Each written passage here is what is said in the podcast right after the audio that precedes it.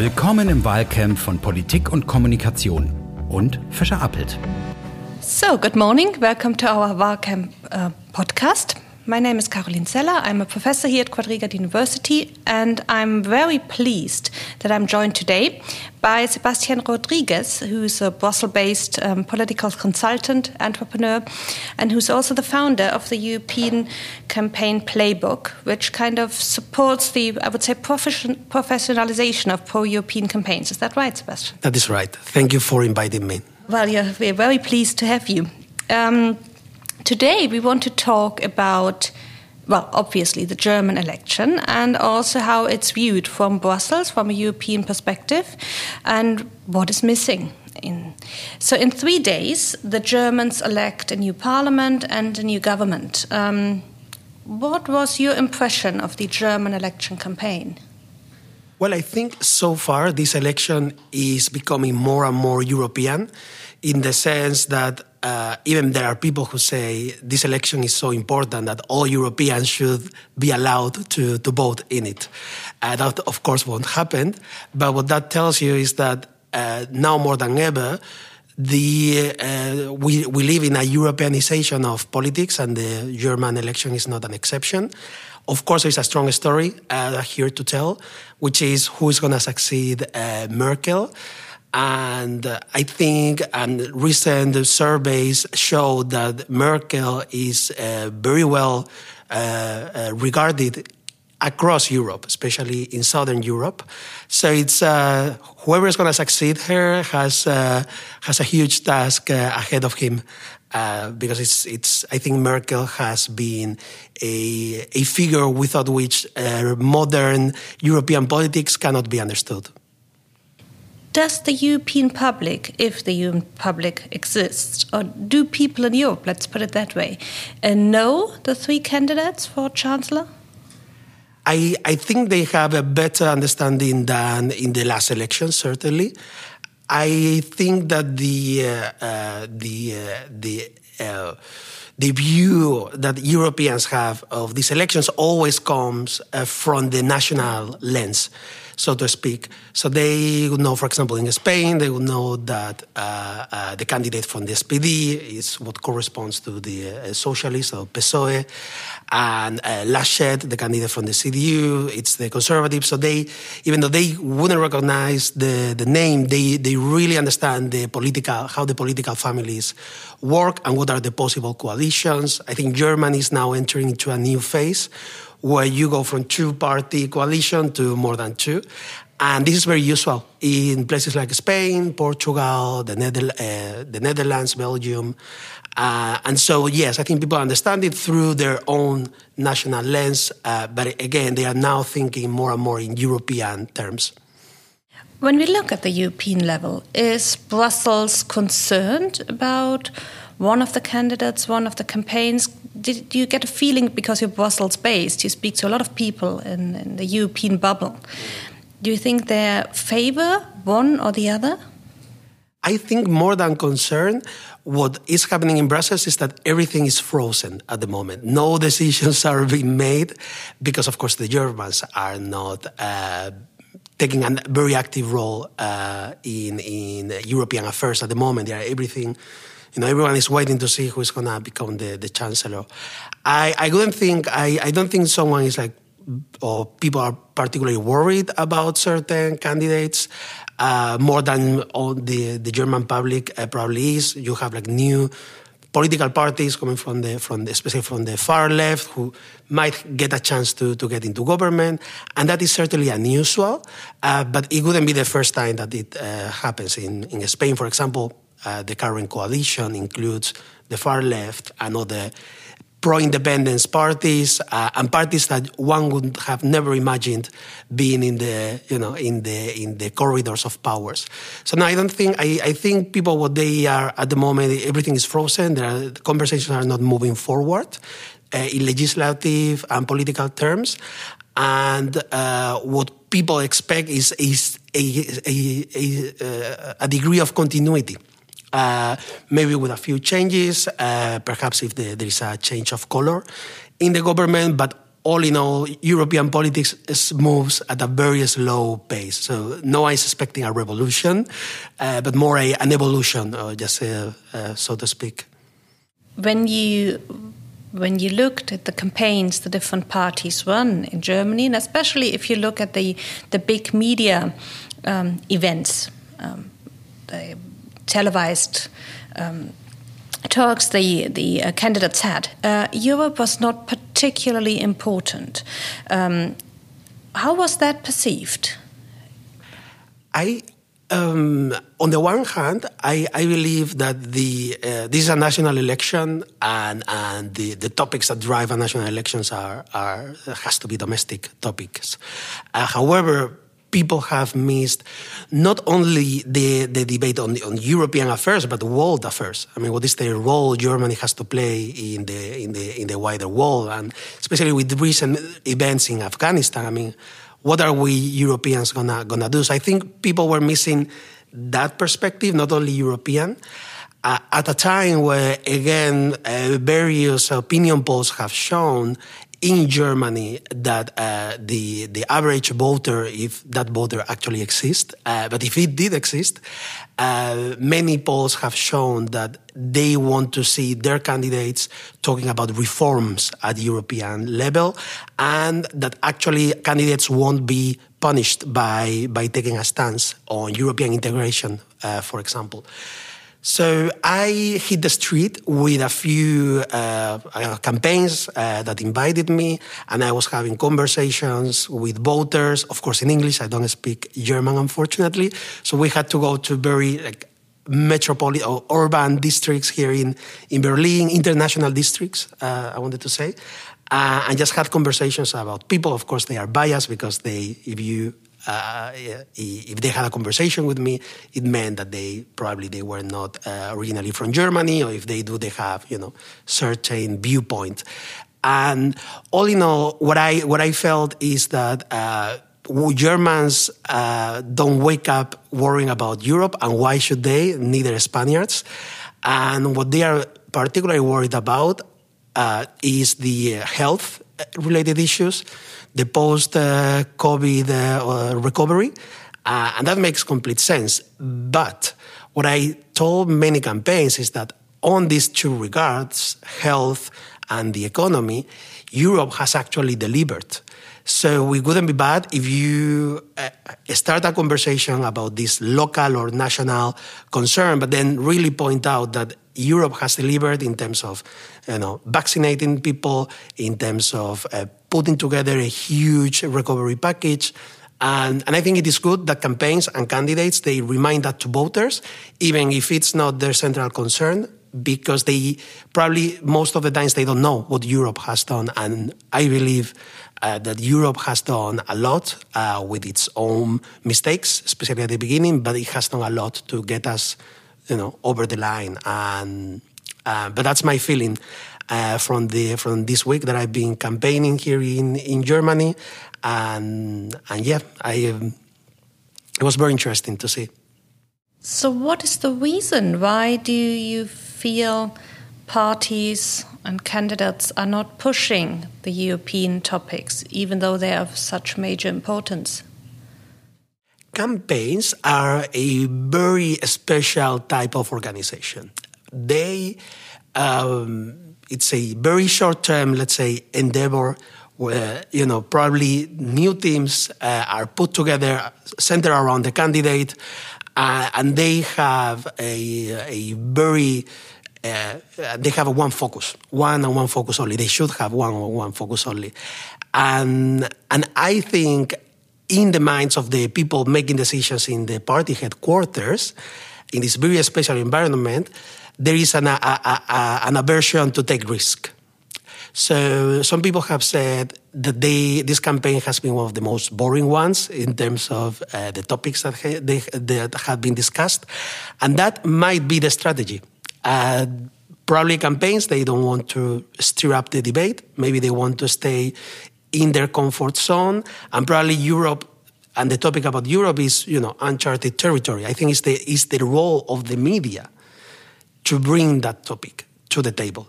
Uh, I think the media, uh, as far as I am aware, and again, not uh, uh I cannot consider myself uh, someone who really understands the the election because I'm not able to read the the newspapers in German or understand TV, but my impression is that the media is also taking, uh, you know, this uh, uh, conservative stance in the sense that they are not really pushing and asking the questions, which is the, the role of the media, to ask the, the hard questions.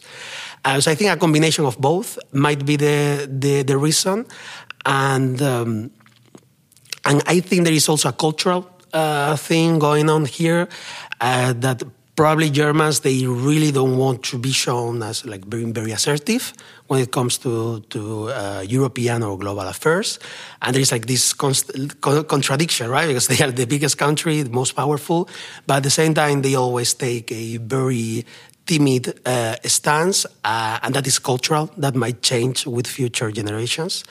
Um, uh, but there are parties, however, who are bringing the, the topic of Europe.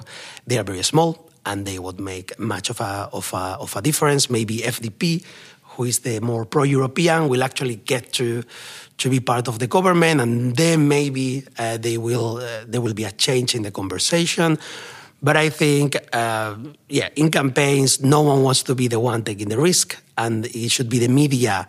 Uh, the one that asks the the hard question or the question that the parties don't want to be to get asked. Um, so it's a combination of everything. I think it's uh, elections are a very, like I said, it's it's it's very difficult to to understand what's going on in the campaign HQs and in the news edition, um, but oftentimes it can be explained by that. I find it rather interesting that you say European topics are risky for campaigns because when we look back to the to the European uh, Parliament elections, it was often said it's it's boring. European politics is just not that interesting. It's not sexy in a way, so people don't pay attention. On the other hand, you say it's also a risky topic. So. Um, is this a kind of, of problem if something is on the one hand risky but not sexy? Here's what happens with uh, the topic of Europe. It's very complicated to explain not only how Europe works, but more especially, uh, I mean, the, the, the, inner functioning of the of the European institutions, but also to catch up with the amount of uh, work that they that they do. I mean, they do a lot of things on a daily basis. If you're in the EU bubble, you probably get most of what's done, but if you are outside of it, you don't hear about Europe too often. The, it is risky because the uh, uh, the thing with European politics is that it is built on consensus. So here the the CDU, SPD, FDP, even the Greens, they vote together. I don't have the number with me, but certainly 70, 80% of the time they vote together. Uh, why is it risky? Because it gives a chance to more extremist parties to make the case that you know our political elites they go to Brussels and they are you know they are voting for all these things that we think are are, are, are terrible and they are united there and they are you know letting us down as you know as a country. And we have seen that in many countries uh, uh, so far. That is why it's risky uh, because it gives you know it just in that frame the populist anti-EU probably have the upper hand. However I disagree because I think the uh, uh, first, even if the the European uh, the, being in the European Union is not on the ballot box, uh, the ideas and the values underpinning the, the, the union, they are always there. And we can see that in certain countries, they are being, you know, the, we are going backwards uh, instead of uh, forward. And that is because the, the, uh, the political uh, parties, the mainstream parties, they have not, they have been trying to avoid this topic up to a point that it's now, you know, very difficult to, to defend it in public. I, I even though I, I think this is positive, I think I think that the fact that Europe is built on consensus is positive. I think the voter would get it, and uh, most importantly about Europe is the uh, are the values that underpin Europe: rule of law, democracy, media freedom. And to be honest, on those uh, debates, the mainstream pro European parties, I believe they have the upper hand because you see what's happening in the UK, where you have empty uh, shelves on in the supermarkets, huge loss in trade opportunities. They said they were going to be man- they, they were going to put money in the health service. Now they are increasing taxes to pay for the health service. So, so they can clearly show the the lies of the anti-EU camp. And I think it's uh, if someone would be to take it uh, at national level, one candidate would be courageous enough to make the point. I think uh, that person would get rewarded, not punished. But it is a risk nonetheless. And like I said, in campaigns headquarters, they are not big fans of risk. They want to have everything controlled, uh, everything scripted, and uh, usually they go with what has been done in the past. And they, it's very unusual that they innovate uh, during an election campaign. When you say Europe is built on shared values like democracy and the rule of law, then we see a couple of, of member states who are struggling with these concepts at the moment. And um, we get a European public well, again, does the European public exist? So when you when you look at the German public and perhaps the French public, they take a completely different stance to what, say, a Polish public and Polish media do. Uh, so how do you reconcile that? I think the, there is a European public sphere, in the sense, uh, in the sense that maybe it's not constant, it's not there all the time, but it, it, it does come up at critical moments in time uh, when there are like big milestones. And I can point out, for example, the uh, the, the election of Macron as uh, president of uh, uh, in, in 2017 when he was elected uh, president of France. There was even Macron. He right after the, the election he even addressed the European public with his ideas for, for Europe. It was published in all different media. And then and then there was different conversations at national level. You could, I mean, you could you could see that the that the public sphere emerged during that time. Of course, it's not always present. It's not like national politics where every day you have you know you have a, a narrative, you have a an issue that is uh, that is uh, driving the conversation. And I think now the, the European this European public sphere is again coming up because we are seeing more and more clearly how uh, Hungary is completely uh, uh, challenging the, the, core values of the European Union. Uh, Poland is being held in contempt because uh, they don't want to abide by the, the rulings of the of the ECJ, the European Court of Justice, and there is a daily fine, uh, and and people are becoming aware that um, if we build a union, a political union, only based on money and cheap money, which is, of course, very important for countries like the one I, I come from, from Spain. It was truly important, but also for countries in the Central and Eastern Europe. But if the money doesn't come with values, then what are we doing? Uh, because now we can see that uh, uh, the uh, Budapest and, and, Warsaw, Poland and, and Hungary, they are less free than they were a few years ago. And, and yet, the European Union has spent a huge amount of money to build infrastructure, hospitals, and, and sometimes, unfortunately, to help the government cronies. Uh, which is one of the the the, uh, the, one of the saddest things that have taken place. But now they say, okay, if we have built a union and you are completely challenging media freedom, respect for human rights, respect for uh, the rights of the minorities or the, the LGBT community, and you build LGBT community, LGBT free zones in Warsaw. This is terrifying.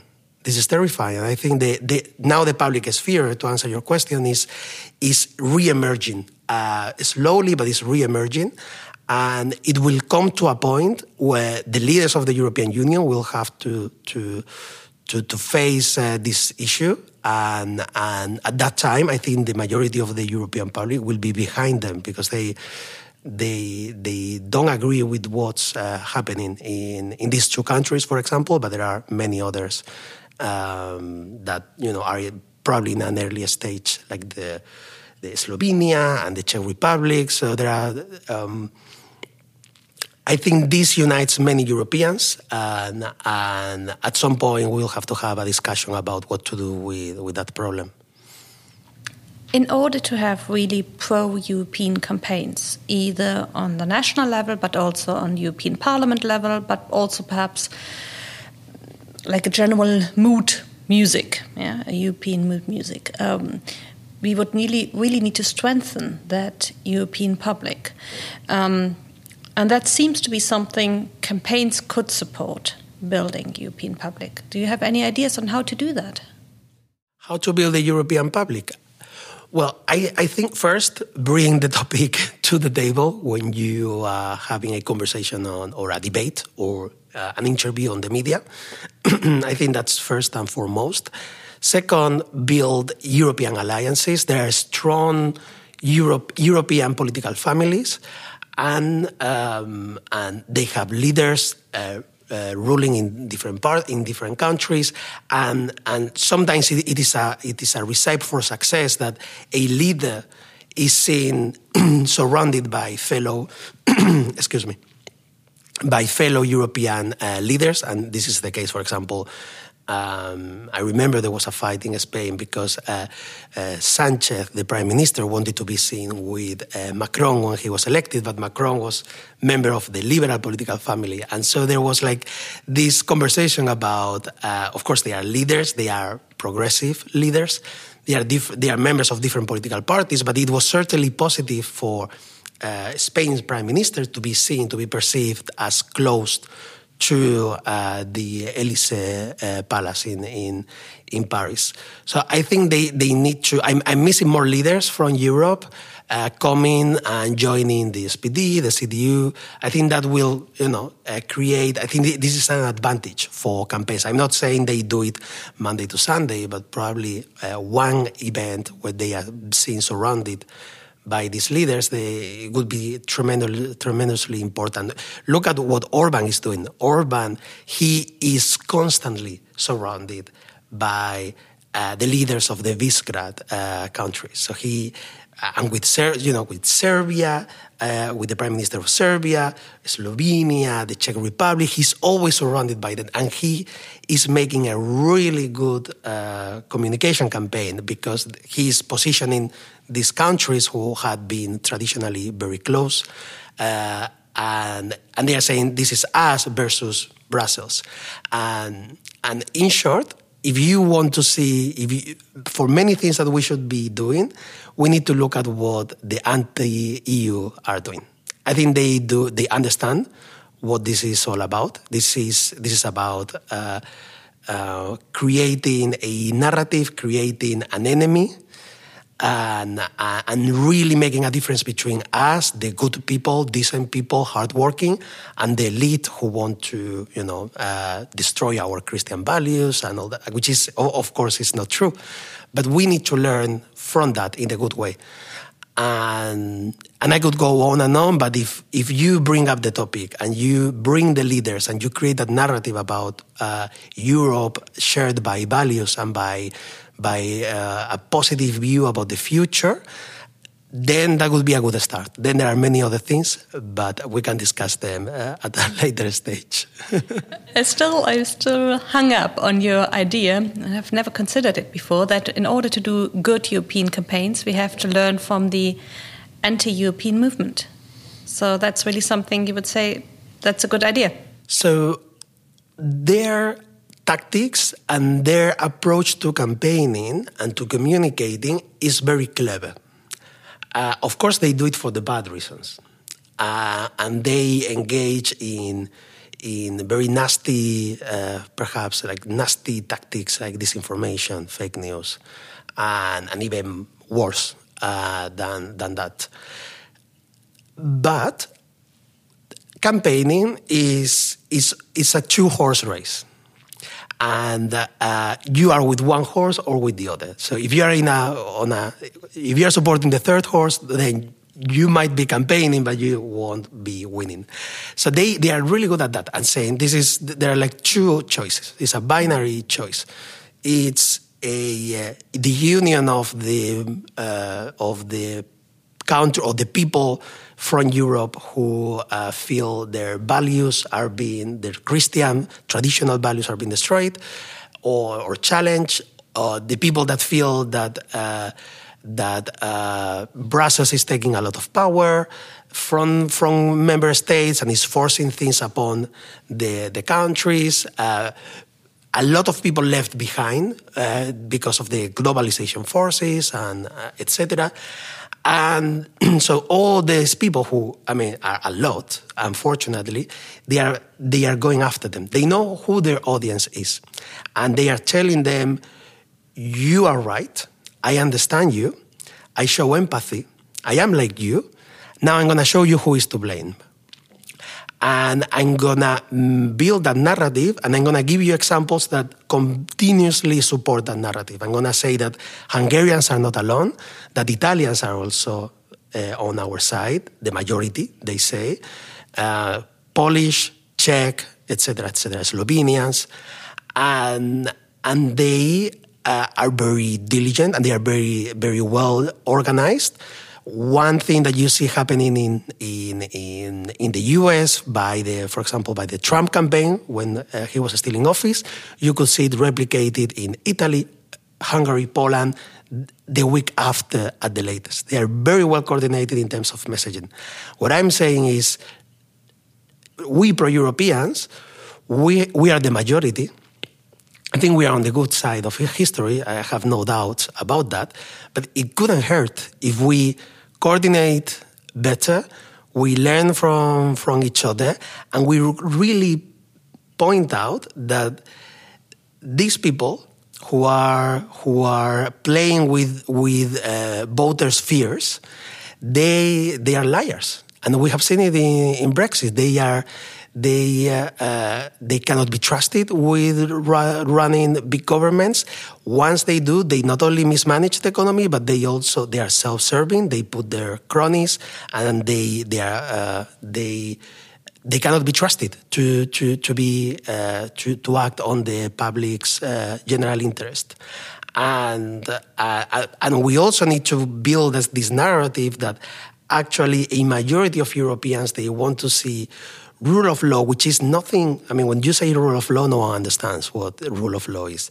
Uh, but rule of, rule of law is uh, is the, for example, the the um, is the the opportunity or, or, the the the opportunity for an entrepreneur to open uh, to to start his or her own company in a country and to have the right to uh, or, or, to not be afraid that a local bureaucrat is gonna uh, is gonna uh, ask for a bribe, or that uh, uh, there is an arbitrary judge or an arbitrary treatment from the state to that entrepreneur, and so he can be successful. He can thrive. He can know what the rules are. He can thrive, etc. And uh, rule of law is, is is is fight against corruption. People understand corruption, uh, and how bad corruption is. And, and in the end, what we are advocating pro Europeans is that those basic values need to be upheld because we have seen it in the past in our own continent. When those values go back, when the state can arbitrarily choose who can do business, who cannot do business, when the state is, is captured by interest groups, then the, the people don't thrive. The ordinary voter uh, doesn't thrive, and the uh, and, and I think people want that. People want dignity. Uh, uh, uh, people want prosperity, and people want to live in peace. So this is our message. This has to be our message uh, because the what happened in the UK, for example, in the Brexit campaign, was a retreat from the European values. We focused too much, uh, pro Europeans focused too much on the what they call Project Fear oh, we're going to lose trade, we're going to lose this and that. And perhaps they didn't focus about Well, you're not going to be able to travel to different countries freely. We are going to lose a lot of, uh, uh, you know, people who work in the countryside.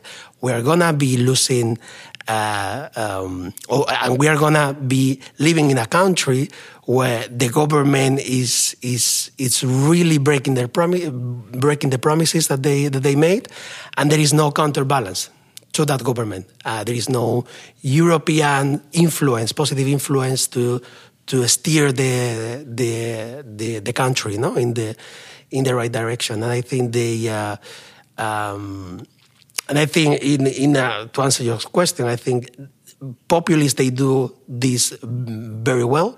They understand people's feeling. They they they recognize their dignity.